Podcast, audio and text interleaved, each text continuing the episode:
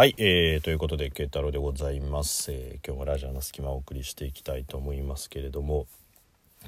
まあわざわざねラジオトークで懺悔するようなことでもないんだけど他に言う人もいないから言おうかなと思うんですけど。いや深夜にねラーメンを食ったっていうところで。いやまあちょっと前にねお話ししましたけどあの健康診断があるからっていうところで結構食べるもの調整してたりとかしてたんですよ。そしたらなんか悪あがきの割には悪あがきの割にはなんかこうトントンってこう体重が落ちてきたんでおこれは締めたもんだと思って健康診断終わった後もそのまんまこうコントロールしてたんですよ。そしたらまあこうガツンとは落ちないですけどこうずっと右肩下がりでこういい感じに落ちてきててっていうところでね。でそんな感じで今日も、まあ、晩飯というかまあ軽く食べてで例によってこう暇だしっていうところでちょっとドライブ行こうかななんつって今日はまあ車で出かけたんですよ。そしたらさこう信号待ちではって目についたラーメン屋があってで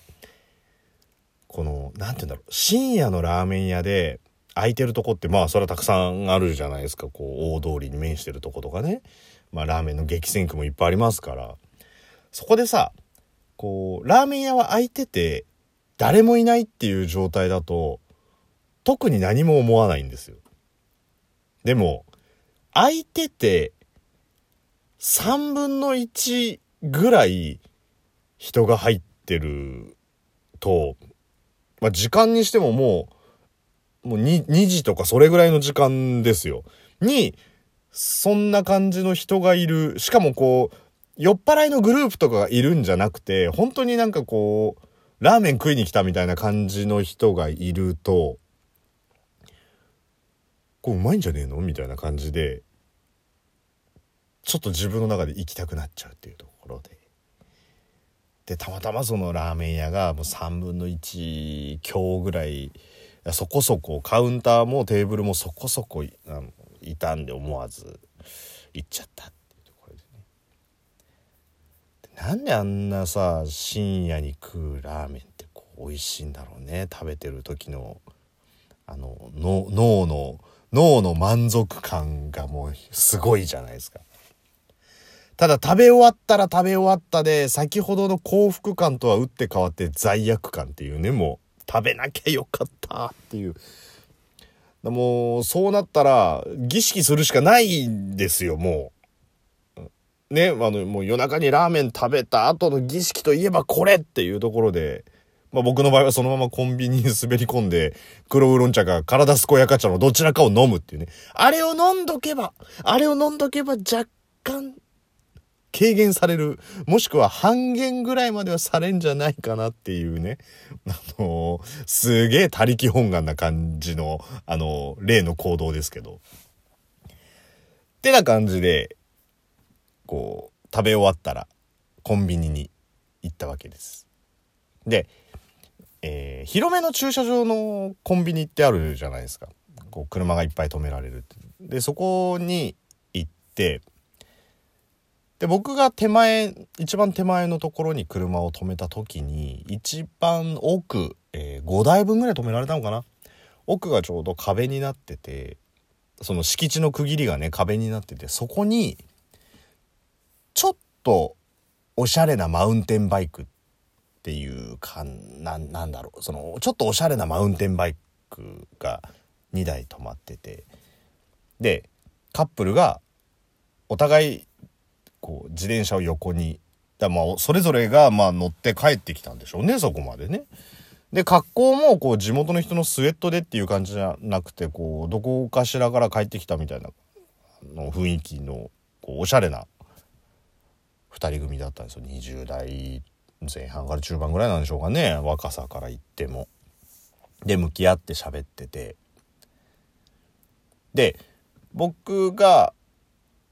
まあ、駐車場をこう普通にね駐車したらこう視界に入るわけですからなんとなく、まあ、雰囲気的にはなんとなく明るい感じじゃないなみたいなところでま大して気にもせずそう車をちょうどエンジン止めて降りようかなと思ったぐらいですよ。その女の子が男の子のことパーンって引っ叩いてほっぺたをね。なかなか見ないよ最近。人前で人のこと引っ叩く光景って思いながら。で引っ叩かれた方は痛えなっていう感じというよりはごめんみたいな雰囲気を出してるんですよ。こうちょちょっと顔をうなだれてね。あなんか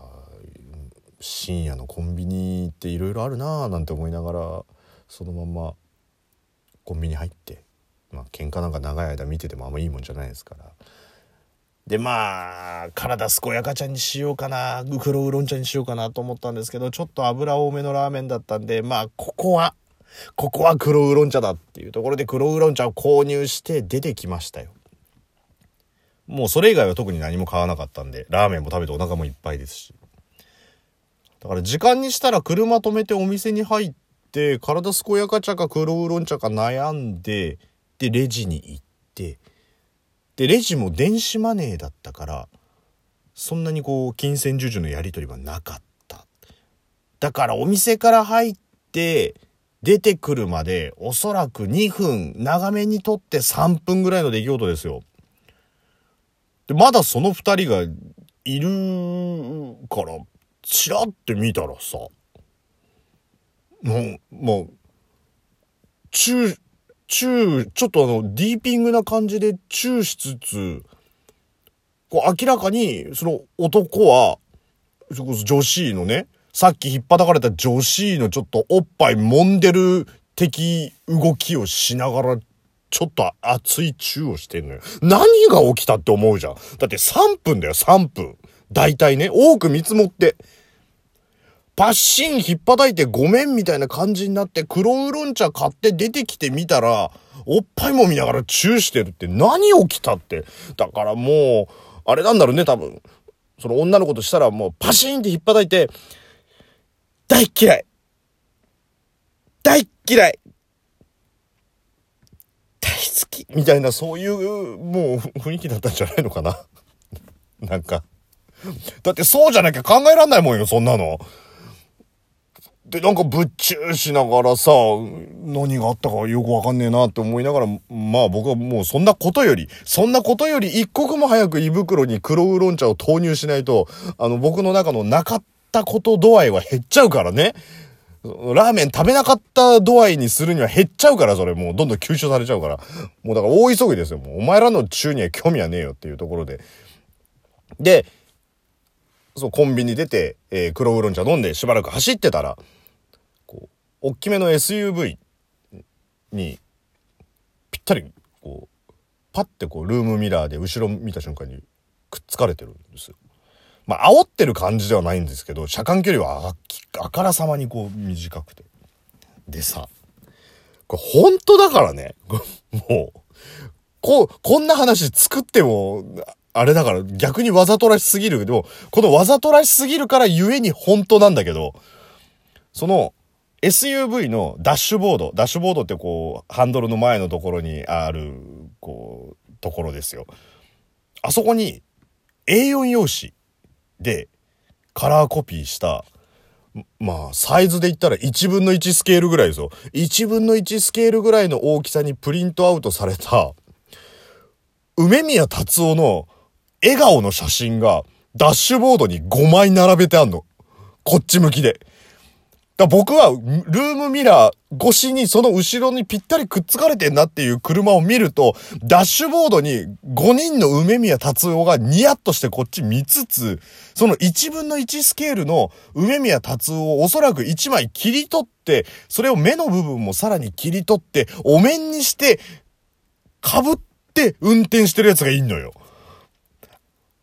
マジかと思って。ただ、最近そういうちょっとおかしいことやるのって、いわゆる YouTuber みたいな人たちってそういうのやったりするじゃないですか。街中でそうやったらその他の人のリアクションが面白いみたいな。だからまあ、ない話じゃないとは思うんだけどさ、それにしてもさ、パッて黒ウーロン茶飲みながらパッてルームミラー見たら後ろから5人の梅宮達夫、いや、ドライバー入れたら6人の梅宮達夫に追っかけられてるみたいな感じになるわけよ。で、びっくりするじゃん、こっちだって。で、次、信号があって信号止まったら、まあ、大きい3車線道路だから、隣の車線ね、深夜だからそんなに車も通ってないから、隣の車線に止まって、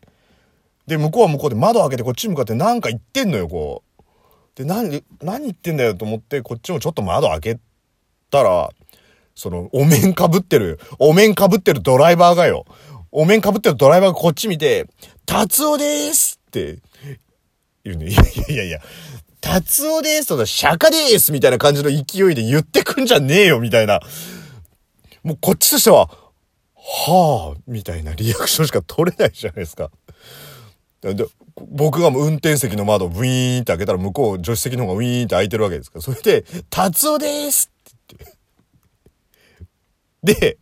青信号になって、そのままブーンっていなくなってったんですよ。もうまずね、コンセプトがわかんないし、で、その達夫ですって言った時に、いや、あの、YouTube とかニコ生やってるんですよみたいなことあれば僕もなんかこう返せたりとかするんですけど、達夫ですだけしか言われなかったから、いよいよ本当に梅宮達夫好きなのかなっていうね まあ、未だにだからそれがなんだかわかんないし、あの、ちょっとインスタとかツイッターとかで検索したら出てくるのかなと思ったら、それもまあ出てこなかったから、ネタじゃないとしたら、まあ本当にたっちゃん好きな人なんだろうなっていう感じでね。まあ、トークにはこと書かない出来事がありましたけど、ねえ、本当に、まあ深夜出かけてみると、まあそのね、コンビニのカップルなり何なりもそうですけど、いろんなことあるなと思ってね。写真撮っときゃよかったって本当に後悔した。もう、慶太郎でした。